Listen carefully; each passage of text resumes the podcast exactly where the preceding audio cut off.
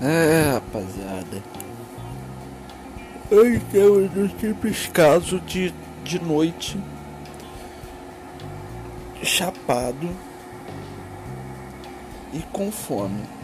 Porque uma coisa é certa, cara, quando a gente é canabiano, quando a gente é maconheiro em si, a gente está sempre na dúvida se é a última vez que a gente vai comer mesmo. Por exemplo, é você escova o dente, você come primeiro, né? Janta lá tal, tudo mais. Aí você vai escova o dente. Escova o dente, pá, tranquilo.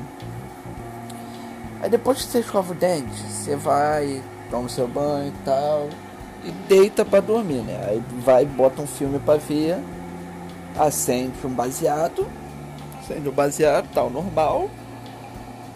E aí dá mó fome.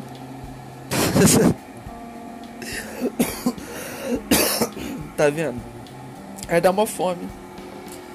E cara, porra, eu fico pensando. É um mó desperdício de tempo pra tu escovar o dente, pá. E aí depois você ir lá comer e depois ter que escovar o dente, fazer tudo de novo. Só que qual seria a melhor saída? Você deitar, tá ligado? Deitar antes de escovar o dente, esperar tipo ou até dar fome ou até dar sono. Se der sono antes da fome, você vai e come, tá ligado? Você vai e dorme no caso.